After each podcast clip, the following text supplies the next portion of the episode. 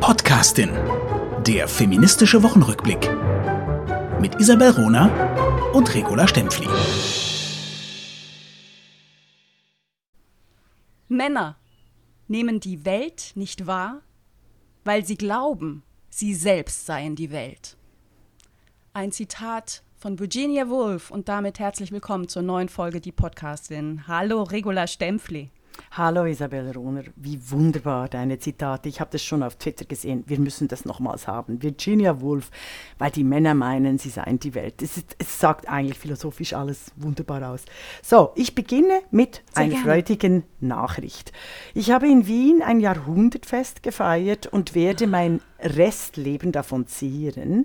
So viel geniale, kluge, liebevolle, zärtliche, bunte Menschen, sowohl aus aus äh, Familie und Freundinnen war großartig. Ich empfehle das allen. Mein Trick dabei war eine formelle Einladung mit Black Tie, weil da stellen sich die Menschen aufs Feiern ganz anders ein. Das habe ich realisiert. Und wir haben wirklich, also Sie, äh, ihr hört es vielleicht noch an meiner Stimme, wir haben wirklich drei Tage durchgefeiert. Und, und kamen die Frauen dann auch mit Black Tie?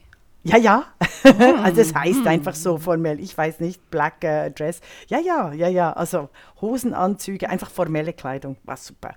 Hat echt Spaß gemacht. Hast du auch gute Nachrichten? Oh, wie schön. Ich wäre gern dabei ge gewesen. Äh, äh, ich hatte die Freude, nein, ich hatte natürlich nicht die Freude, nicht dabei gewesen zu, zu sein.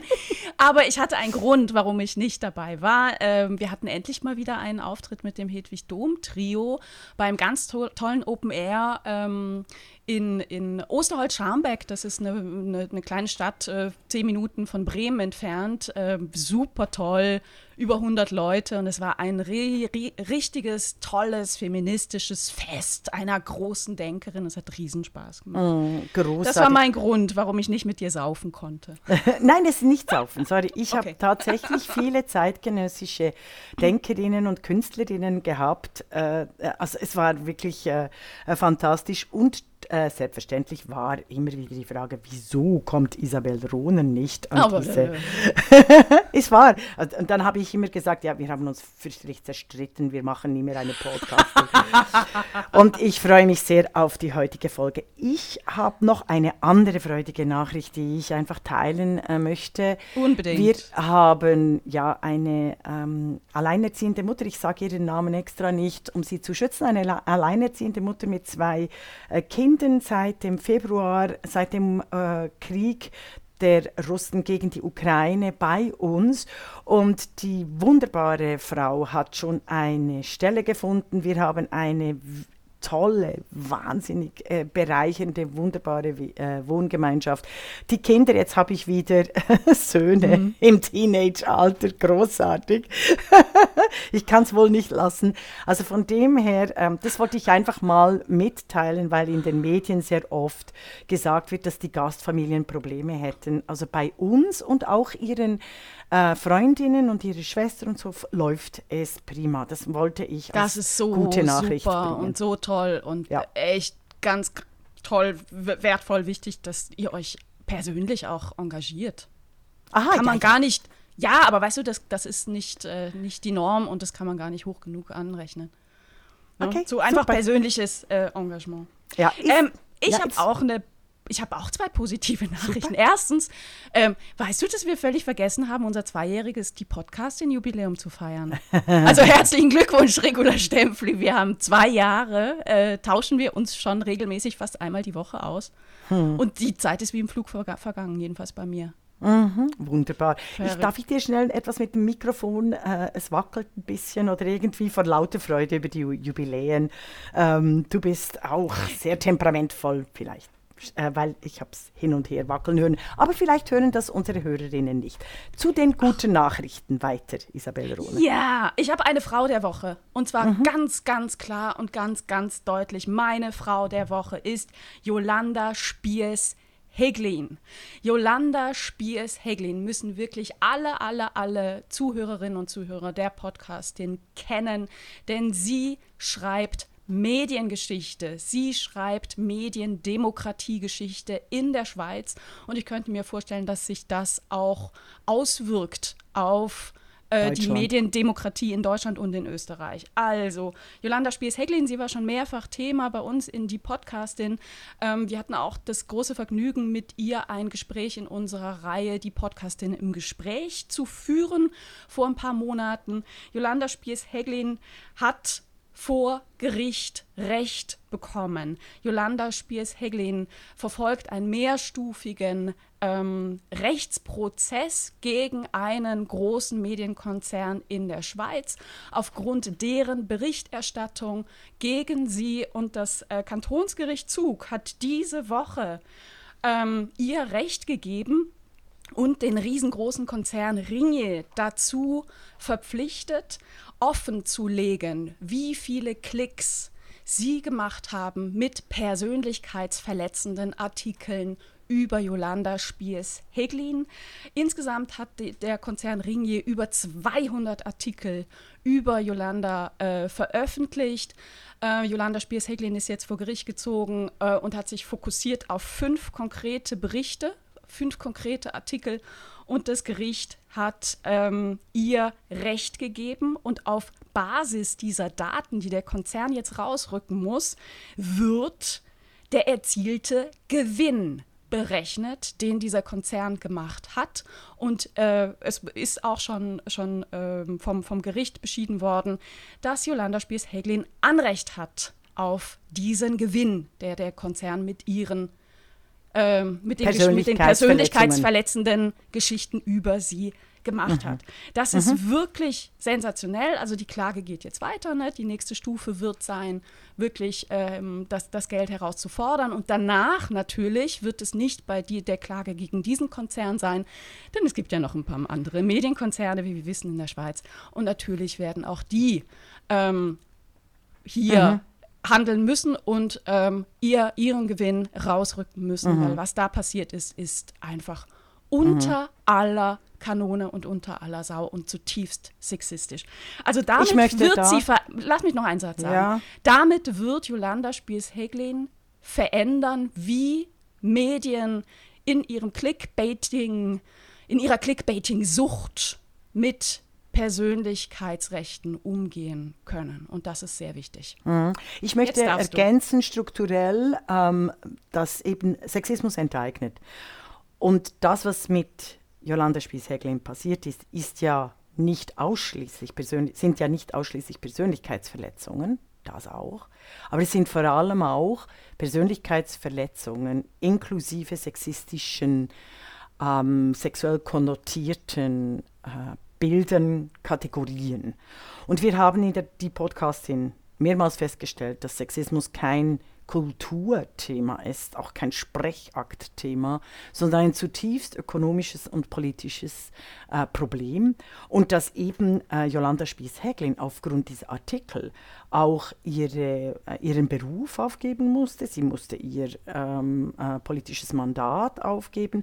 Also da sind tatsächlich äh, quasi Möglichkeiten, Hunderttausende von Franken, die ihr genommen wurden durch diese Medienkampagne gegen sie, ihre Person, sie als Frau und sie als äh, Privatperson. Ich finde das mhm. enorm entscheidend für alle zukünftigen Medienberichterstattungen, auch innerhalb der sozialen Medien, weil ich eben feststelle, dass diese Shitstorms, die organisiert werden, vor allem gegen Frauen, eben einen höchst ökonomischen Aspekt haben, einen Enteignungsaspekt. Und ich finde eben unsere äh, äh, Theorie, die wir entwickelt haben, dass Sexismus enteignet, äh, also das über das weibliche Kapital, die wird mehr und mehr auch in der Gerichtssprechung und in der parlamentarischen Sprechung Einzug äh, halten müssen. Das war mir mm. ganz wichtig. Es gibt mm. übrigens noch Leute, in diesem ganzen Fall eine Nebengeschichte, die auch für Deutschland, Österreich und die Schweiz und Europa wichtig ist, und zwar das Medienarchiv, die Schweizerische Mediendatenbank betreffend. Weil die ist im äh, Eigentum von den privaten Verlagen inklusive SRG, also des Schweizerischen Öffentlichen Re äh, Rundfunks und der, des Tamedia-Konzerns. Und aufgrund, laut einem Bericht des Kleinreports, aufgrund der Intervention des Verlagschefes damals, wurden äh, automatisch, als Jolanda Spies-Heckling zu klagen begann, wurden automatisch 100, über 170 oder über 100 Artikel einfach gelöscht aus der Schweizerischen. Mediendatenbank. Und das sind so, und das sind, das sind ganz gefährliche Vorgänge, wenn quasi private Archive dann die Wirklichkeit der Vergangenheit löschen dürfen. Verstehst, du, was ich meine? Also du bist ja auch Historikerin, oder? Und das ist quasi noch der, der, der der Nebenfall, der passiert. Also dass wir äh, in der Unsichtbarkeitmachung von Frauen oder von politischen Ereignissen manchmal gar nicht über die Archive mehr verfügen, mhm. weil die entscheidenden Protagonisten die Macht hatten, äh, bestimmte Archivbestände zu löschen. Ich finde ja. das ein wichtiges auch, Thema. Auch das war ja Thema beim, ähm, beim Gerichtsurteil. Mhm. Das fand ich ganz interessant, weil ähm, Blick, um, um, der, um deren Redaktion ging es bei der Klage, hat die fünf Artikel sofort vom Netz genommen. Mhm. Und das Gericht hat gesagt, das ist irrelevant. Und das mhm. ist total wichtig. Ne? Also ja. ansonsten könnte man ja irgendwie einen Clickbaiting-Scheiß sich ausdenken Richtig. über jemanden, ne? damit zwei Tage schön verdienen, ne? weil mhm. Werbung wird geschaltet, je nach Klickzahlen der Anzeigen. Und danach einfach das löschen und sagen, oh, das war ja gar nichts. Nee, mhm. so läuft es eben nicht. So mhm. läuft es nicht. Mhm. Also ich bin, ich bin total gespannt, wie das weitergeht. Und ich will schon nochmal sagen, das braucht so viel persönliche Courage und Kraft, was Yolanda hier macht und was sie macht, um eben Präzedenzurteile zu erstreiten. Ähm, und das, das muss, muss man ihr sowas von, von, von mhm. hoch, hoch anrechnen und ihrer Familie. Ne? Denn das ist eine zutiefst belastende Situation. Absolut. Und alle Frauen, inklusive mich, die sich an die Seite äh, von Jolanda Spies-Heckling gestellt haben, haben mit gravierenden äh, beruflichen Konsequenzen auch rechnen müssen. Also es ist Weil klar, ihr weniger gebucht wurdet, weil ihr weniger publizieren durftet. Also einfach keine Kolumnen, du kriegst keine mhm. Kolumnen, du kriegst, weil die, die Verlage und die Redaktionen sind hier so gespalten. Also das ist so, so eine trumpistische Situation, entweder dafür oder dagegen, äh, dass es sehr schwierig ist, äh, dass es sehr schwierig ist, da überhaupt sich äh, publizistisch noch einzuschalten, zumal ich eben auch äh, politphilosophisch sowohl gegen die Linken als auch gegen die Rechten Stellung nehme. Und, ähm, das mögen ich, weder die Linken noch die Rechten. Genau. Genau, Tapp, aber das sind, sind die Positionen. Im Nirgendwo, tapfer, äh, tapfer in der Zukunft, tapfer in der Wirklichkeit. Es gibt keinen äh, permanenten Sieg auf Kosten der Wirklichkeit. Früher oder später, in 50 Jahren, wird das alles klar werden. Hast du noch andere Themen gebracht? Ich habe noch eine Geschichte. Ich bin heute total schweizerisch. Äh, mhm. Ich habe noch eine Schweizer Geschichte mitgebracht und zwar ein Update zum Swiss zum sogenannten Swiss Democracy Passport. Ähm, hier erinnern sich unsere Hörerinnen und Hörer mit Sicherheit. Wir bzw. Du vor allem, Regula Stempfli, hast im September 2021 einen wirklichen Skandal aufgedeckt. Mhm. Im September 2021 ähm, hat die Schweizer Demokratiestiftung ähm, in Gemeinschaftsarbeit mit der Uni Bern und ähm, herausgegeben bzw. mitfinanziert vom EDA. Das, das EDA ist das Auswärtige Departement der Schweiz, also das Auswärtige Amt, mhm. einen sogenannten Swiss Democracy Passport äh, veröffentlicht. Das war eine ähm, ziemlich umfangreiche, ungefähr 50-seitige Broschüre mit einem Vorwort von Bundesrat Ignacio Cassis, ähm, das verteilt werden sollte, die verteilt werden sollte über sämtliche Botschaften der Schweiz im Ausland und für de direkte Demokratie, das Schweizer System der De Demo Demokratie werben sollte. Mhm. Ja, ähm, Problem, Frauen kamen darin nicht vor. Die Broschüre wurde von Männern verfasst, alle Autoren waren Männer und ähm, die Frauen wurden schlicht ignoriert. Denn in dieser Broschüre wurde darauf hingewiesen, ne, 175 Years of Swiss Direct Democracy. Und man liest das so und denkt, 175 Jahre direkte Demokratie? What?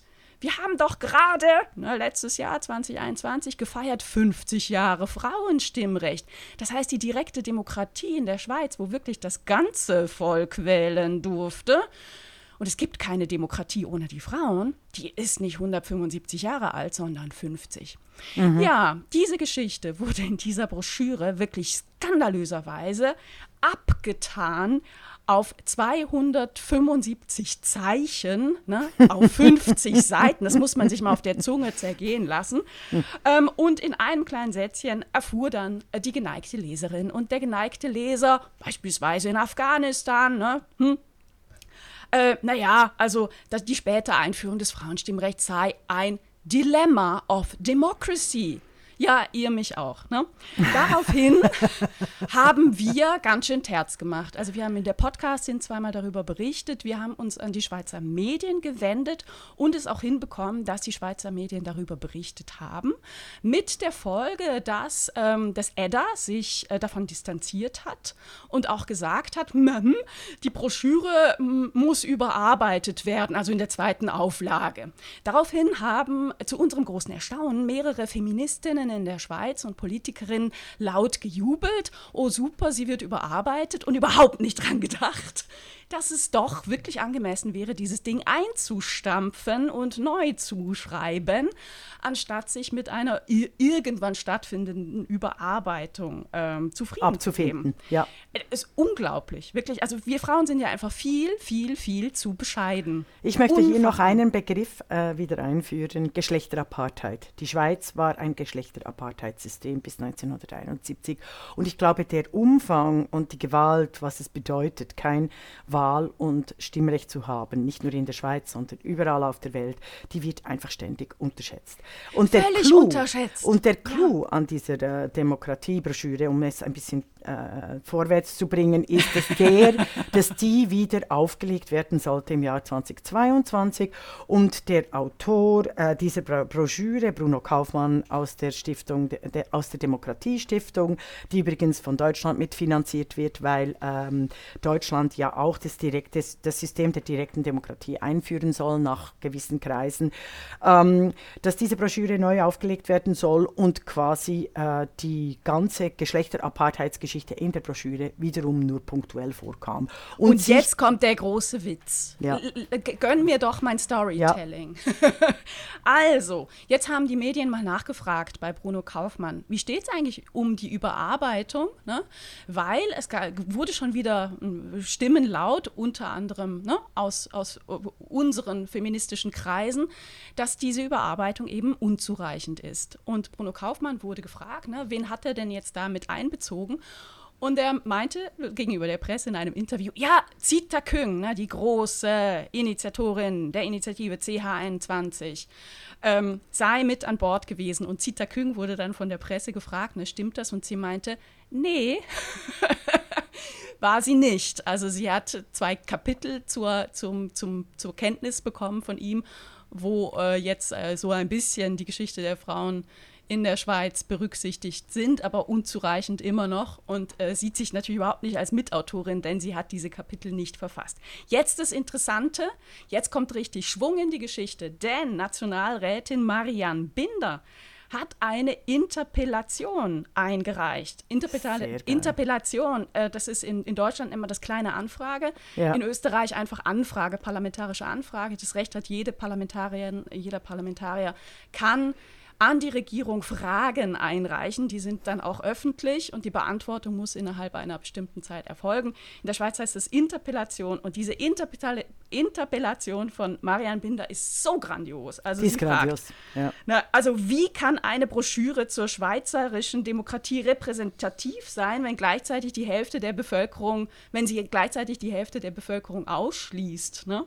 Mhm. Wie rechtfertigt der Bundesrat, dass der Kampf sowie die Einführung des Frauenstimm- und Wahlrechts marginalisiert wird und der Sündenfall der späten Einführung lediglich und abfällig auf ein Dilemma der direkten Demokratie reduziert wird. Wie erklärt der Bundesrat die Autorenschaft? Ausschließlich Männer.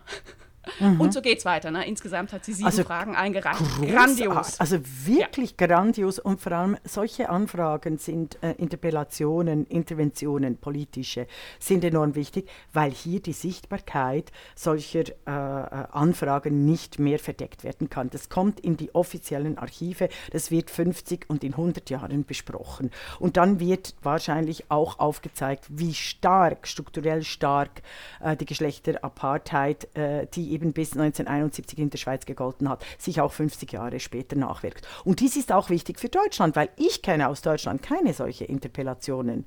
Also die tatsächlich offizielle Broschüren so in Frage stellen. Dabei ist Deutschland voller, voller patriarchalen offiziellen Schriftstücke, äh, die immer noch entsetzlich wirken. Also Deshalb war Absolut. Ah, es ist toll hat sie das gemacht, sehr geil. Ja, toll hat sie das gemacht. Äh, so, eine, so eine kleine Anfrage. glaube ich, ja. oder die Mitte heißt es, die, die Mitte-Partei, also nicht links oder grün oder irgendwie so. Ja. ja, so eine Anfrage würde, schöne Grüße ans Berliner Abgeordnetenhaus, sich sehr eignen für den sogenannten Pfad der Visionäre. Danke. Darüber ja. habe ich berichtet, oder? Ja, wir. und de dein Engagement wird Früchte tragen, ich bin sicher. Sehr schön, sehr schön. Und was hast, hast du noch was mitgebracht? Äh, also jetzt wollen wir zum ganz schwierigen Thema überleiten. Können wir? Na klar. Sprechakt-Theorie. Kannst du vielleicht einleiten, um was es geht beim Selbstbestimmungsgesetz? Wir haben uns nicht abgesprochen für alle Hörer und Nee, wir, also wir skripten ja auch nicht. Ja. Ähm, ich, ich würde das tatsächlich in einen etwas weiteren Kontext setzen. Ähm, in Deutschland gibt es seit den 1980er Jahren das sogenannte Transsexuellengesetz.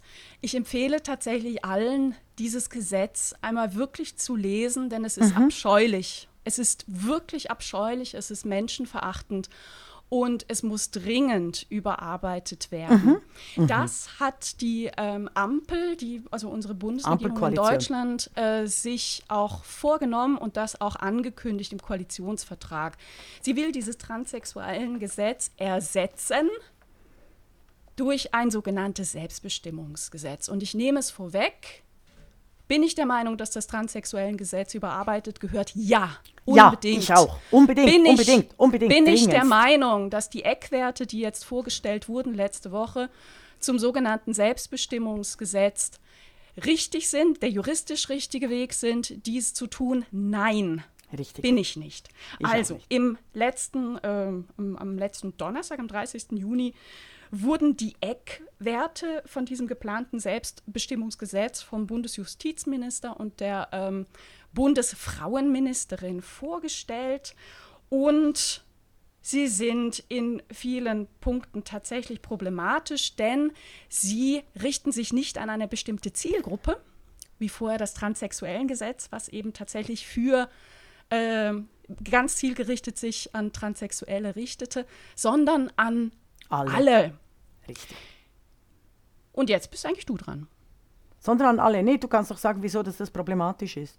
Äh, laut dieser Eckwerte, die sich, ne, also ich will es ganz deutlich sagen, ja. ähm, das sind Eckwerte eines geplanten Gesetzes. Das Gesetz gibt es noch nicht. Das Gesetz wird jetzt erarbeitet und ich hoffe sehr, dass die Bundesregierung uns auch zuhört und auf ähm, Bedenken, Hinweise eingeht und diese berücksichtigt.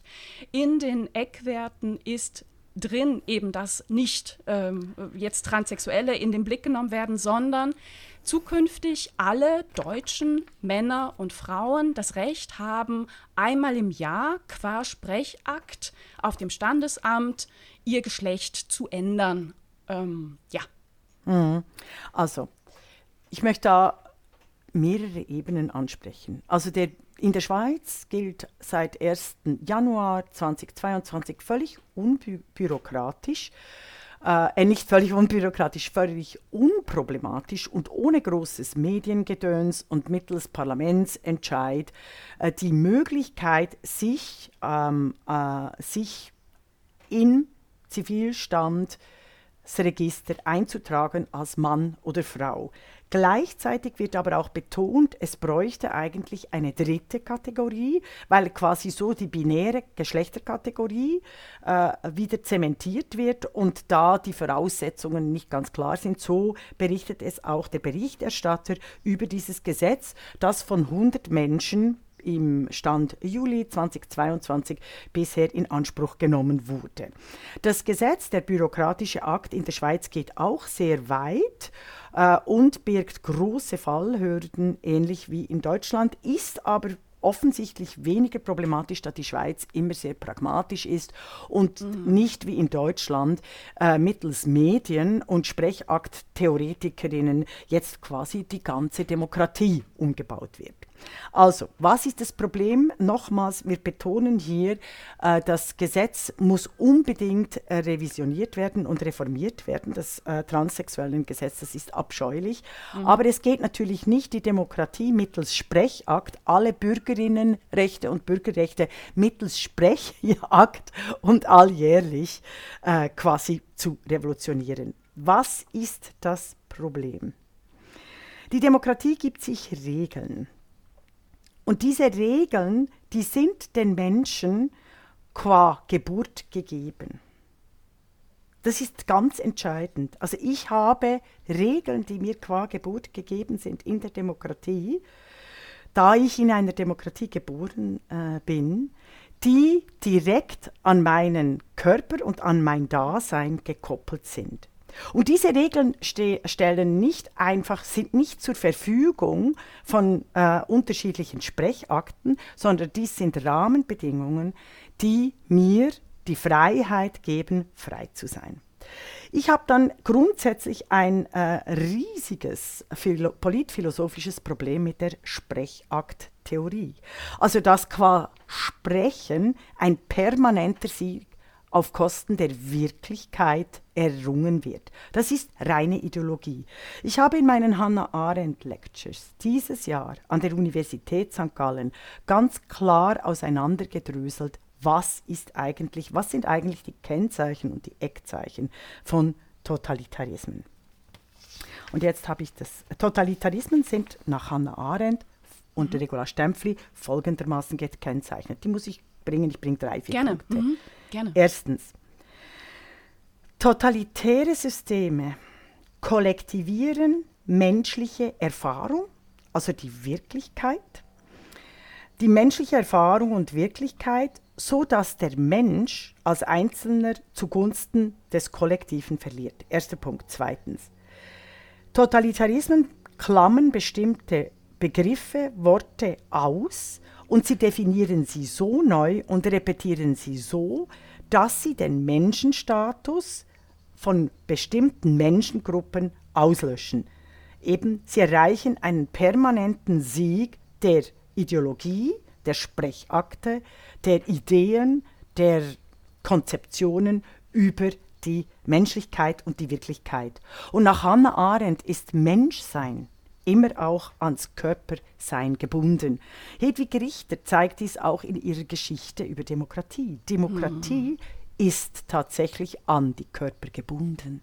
Das ist enorm wichtig, weil deshalb sagen äh, äh zum Beispiel die Demokratietheoretiker, ja, Europa hat eine Demokratie seit 1848, nicht bedenkend, dass die Körper von Frauen und Sklavinnen und äh, äh, nicht weißen Männern, dass die unterdrückt in, einer, äh, in einem Apartheidssystem an dem politischen Gestaltungsprozess ausgeschlossen wurden.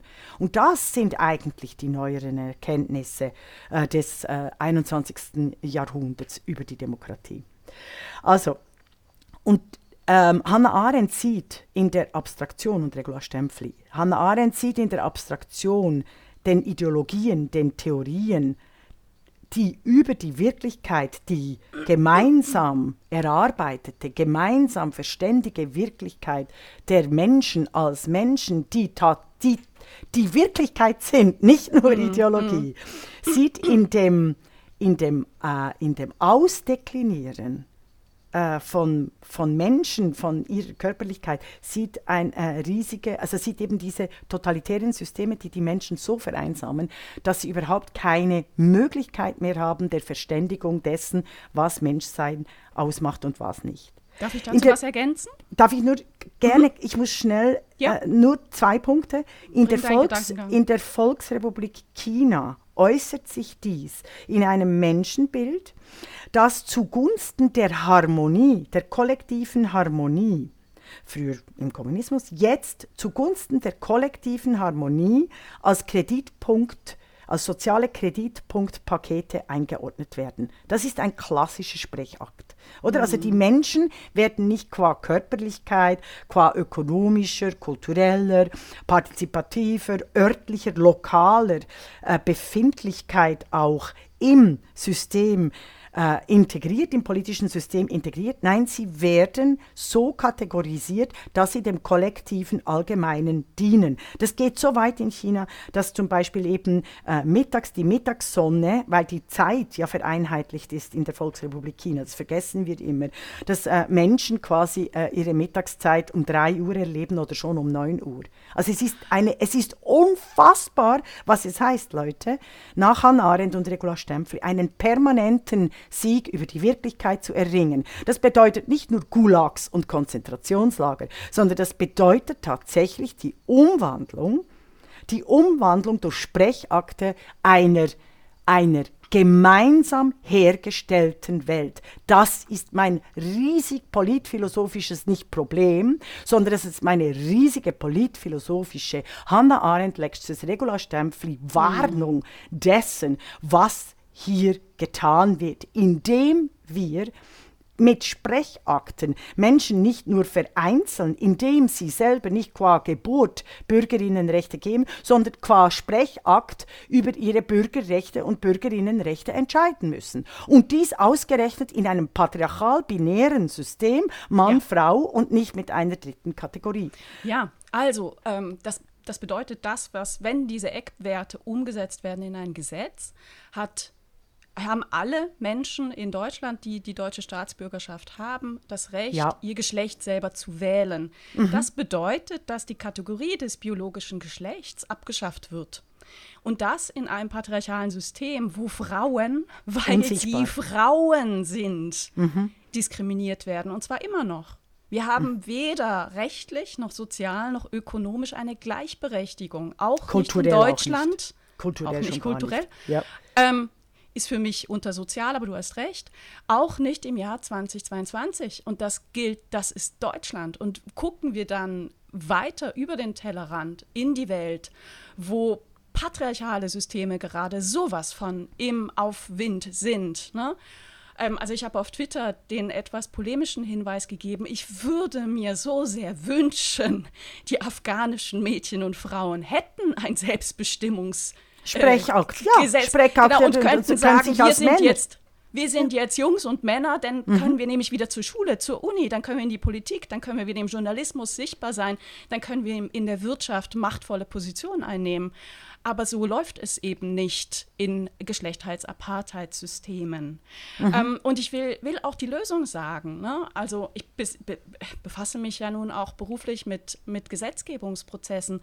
Es gibt eine Lösung und, und wo ich wirklich wirklich die Augen verdrehe, wenn ich die aktuellen eine Debatte kann man eben nicht sagen, weil es gibt Nein, keine Debatte genau. in Deutschland. Genau. Sehe, Weil es trumpistisch ist, in ganz, den Medien verhandelt wird, ja. Mhm. Ganz, ganz viele, die ähm, äh, dieses Selbstbestimmungsgesetz unterstützen, scheinen sich mir nicht die Frage zu stellen, ob es denn juristisch nicht noch andere Wege gäbe, das zu erreichen, was wir alle hoffentlich wollen, mhm. nämlich dieses menschenverachtende Transsexuellengesetz abzuschaffen und durch etwas Besseres zu ersetzen, um den betroffenen Menschen wirklich zu helfen.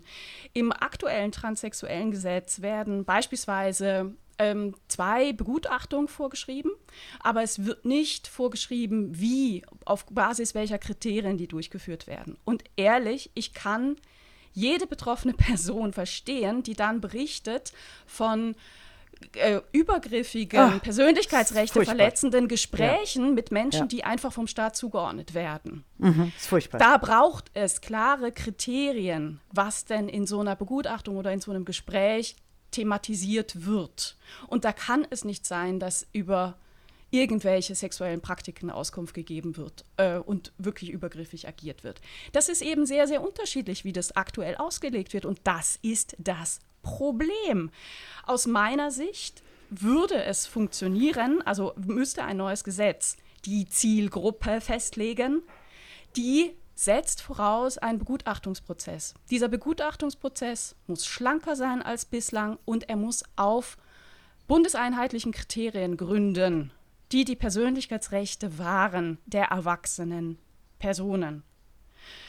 Ähm, es darf aber nicht sein, dass jetzt plötzlich alle Menschen ne, mal eben entscheiden können, einmal im Jahr wechsle ich mein Geschlecht, denn das hat Auswirkungen in der realen Welt. Und die Fragen, die da aufgeworfen werden. Aber es sind nicht werden, nur Auswirkungen in der realen Welt, Leute. Das ist ein, ein, das ist ein Verfassungsbruch des Grundgesetzes. Ist, ja. Du kannst nicht, du kannst nicht, und das ist ein Totalitarismus, eine Ermächtigung. Sie mittels Sprechakt-Theorie, wie das Gesetz vorliegt, und ich bin fassungslos, dass kein Staatsrechtler außer mir hier sich wirklich ganz klar äußert. Das ist unglaublich ähm, äh, werden die existierenden Bürger und Bürgerinnenrechte qua Zivilstandsamt ausgehebelt. Oder? Also wir müssen das schon, wir müssen das schon genau sehen, was das passiert.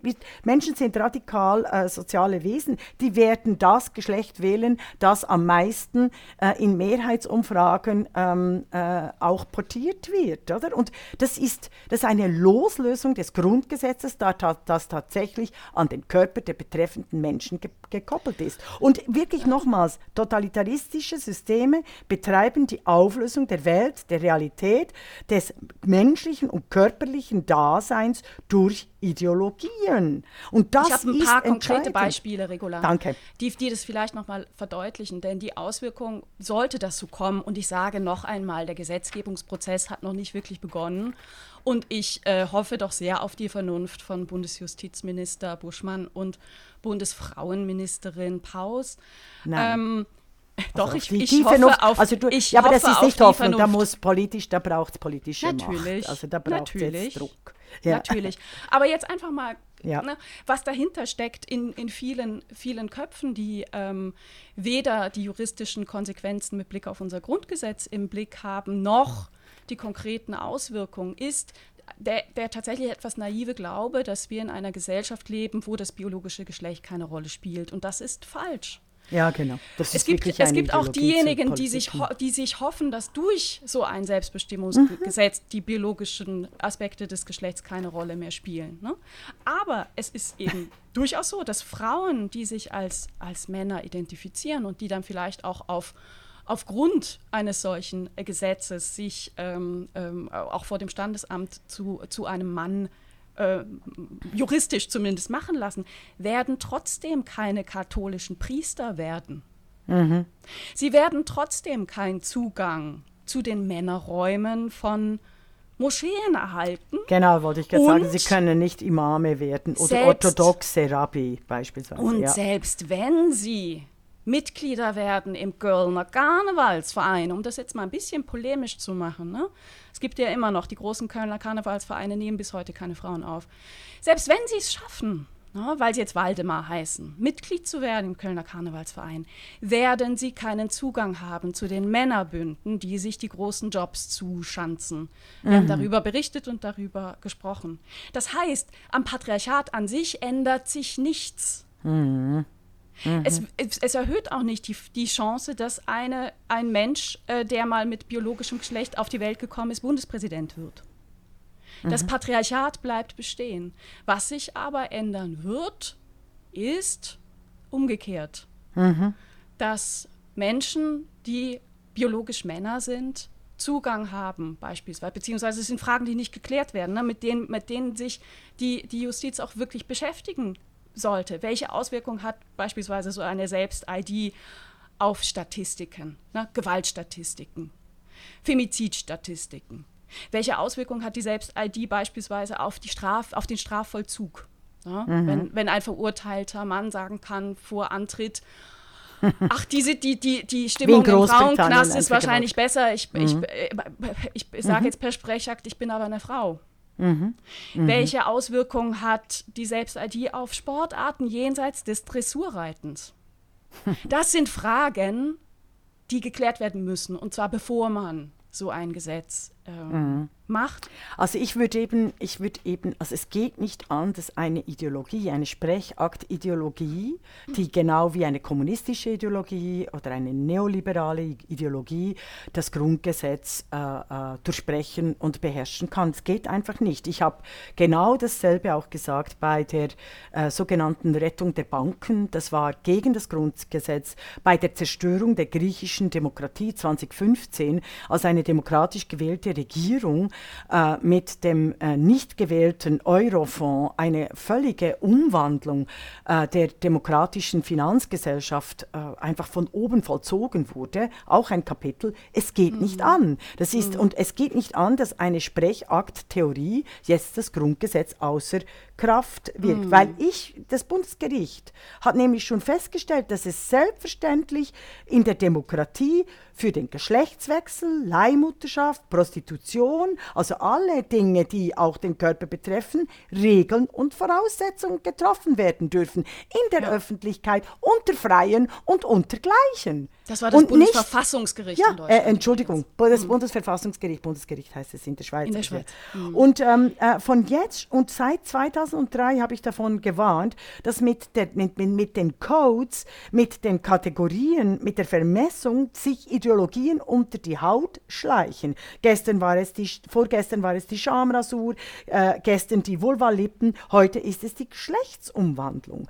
Und nochmals, Menschen sind radikal soziale Wesen. Wir müssen Menschen Menschen auch äh, quasi vor sich selber schützen. Deshalb haben wir Demokratie mit Regeln. Demokratie mhm. ist das beste aller Systeme, Leute. Mein Satz, Demokratien sind sich ähnlich und Unrechtsregime sind sich immer äh, unterschiedlich, unähnlich, oder? Aber mhm. diese Sprechakttheorie hat gewisse hat gewisse Ähnlichkeiten äh, mit, den, mit den Islamisten, mit den Taliban, indem sie nämlich Menschenbilder verorten, jenseits der gemeinsam erörterten Wirklichkeit und Wahrheit. Und das Vielen ist Dank. wirklich nach der äh, äh, Lektüre von Hannah Arendt absolut klar.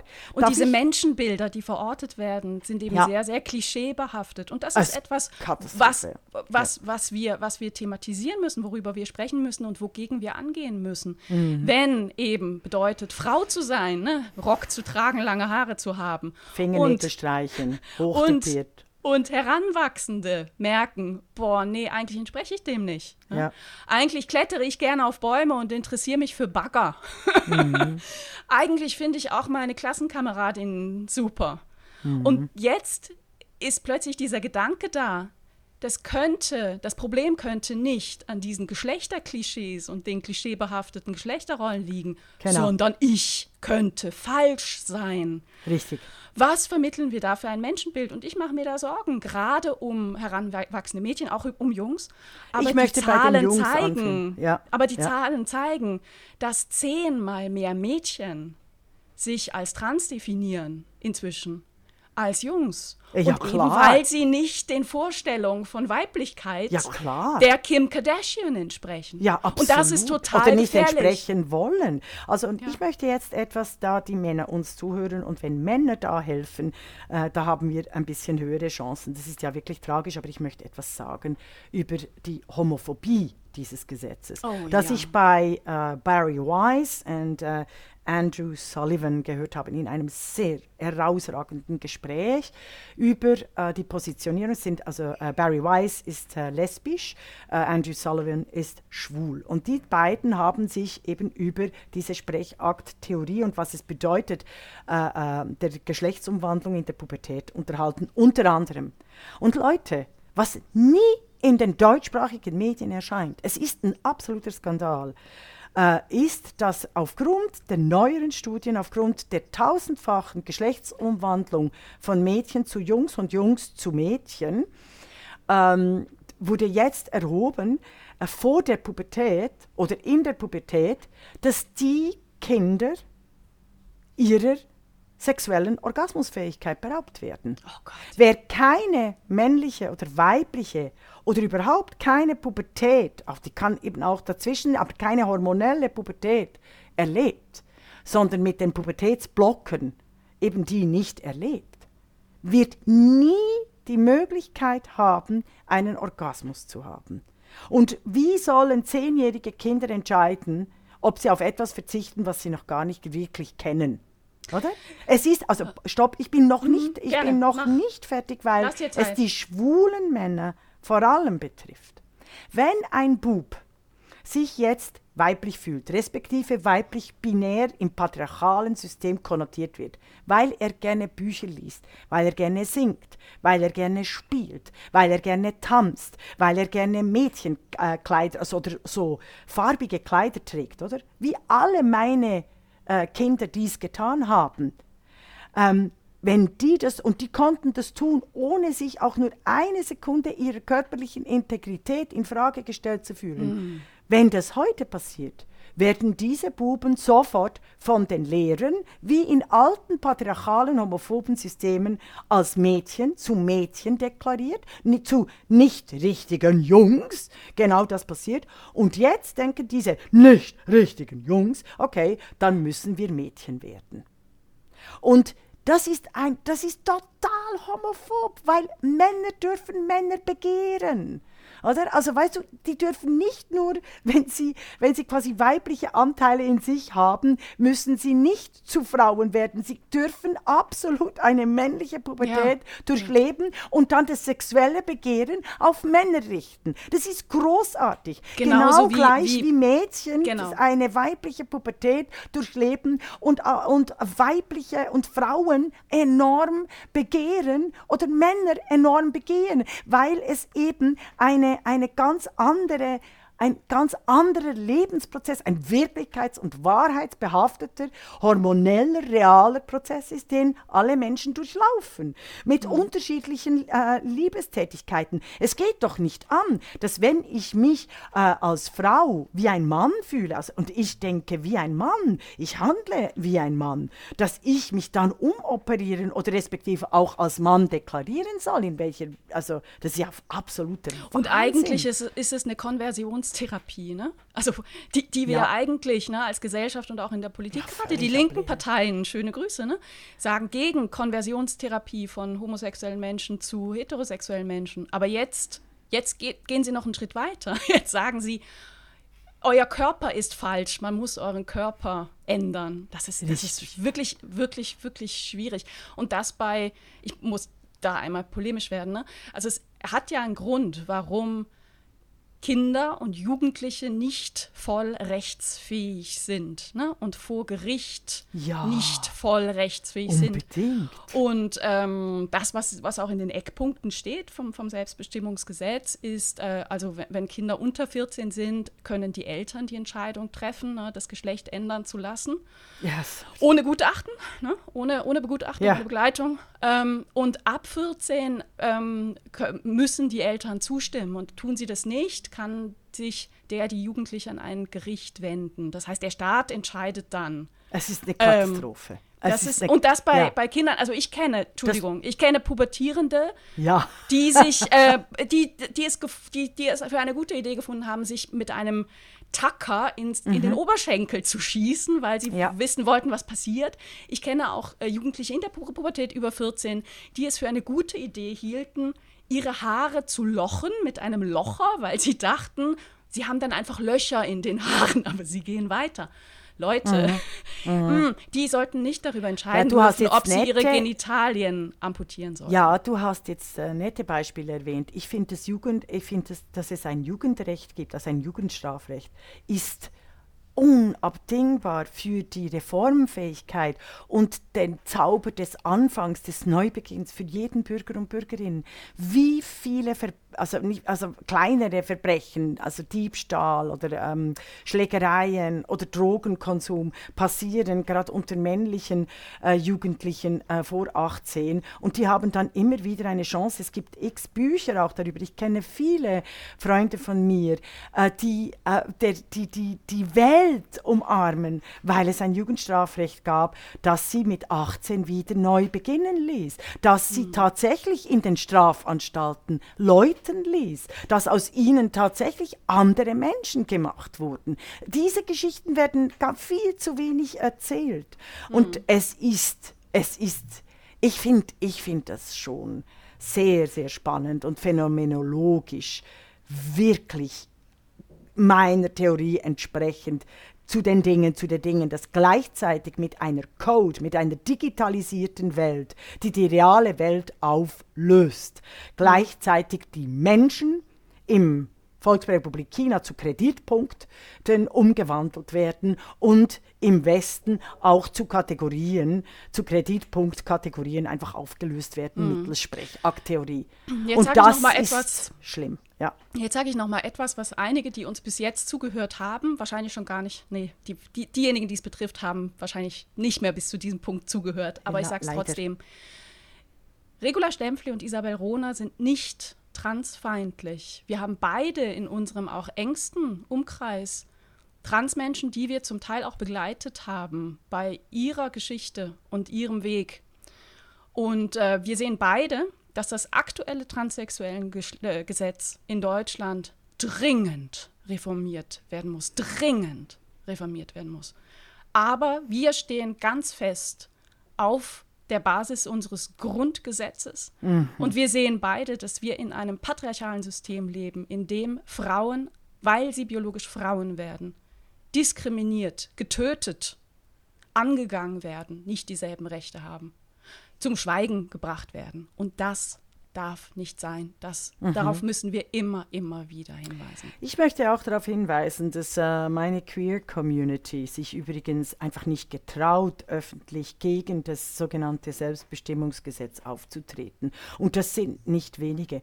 Das sind herausragende, juristisch äh, gefestigte Menschen, die unsere Demokratieanalyse und Grundgesetzanalyse eins zu eins teilen, die aber aufgrund des Mobbings äh, dieser äh, Sprechakt-TheoretikerInnen, übrigens den ehemaligen Kommunisten, äh, ganz und gar ähnlich. Oder auch eben de, de, des Mobbings, äh, des Ausschlussverfahrens von Nationalsozialisten, eben das, was ich im Trumpism beschreibe. Diese, diese extremen ähm, klassischen Ausgrenzungsstrategien, die angewandt werden, die sie einfach nicht getrauen also die einfach keinen Bock haben. Ich habe mir ja auch lange überlegt, wollen wir überhaupt über das reden? Also die Podcastin hätte es sich leicht machen können und einfach auf dem Trend, ah yeah, es wird verbessert und sich überhaupt nicht exponieren, denken, sprechendes Denken zu üben zwischen Isabel Rohner und Regula Stempfli, um dieses Thema, das in den Medien und in den Kulturvereinen und von einzelnen Aktivistinnen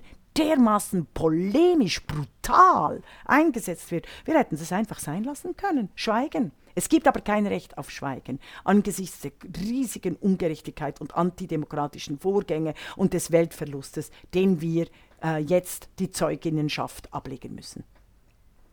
Und im Übrigen fordern wir wirklich die Abschaffung der Männerquote.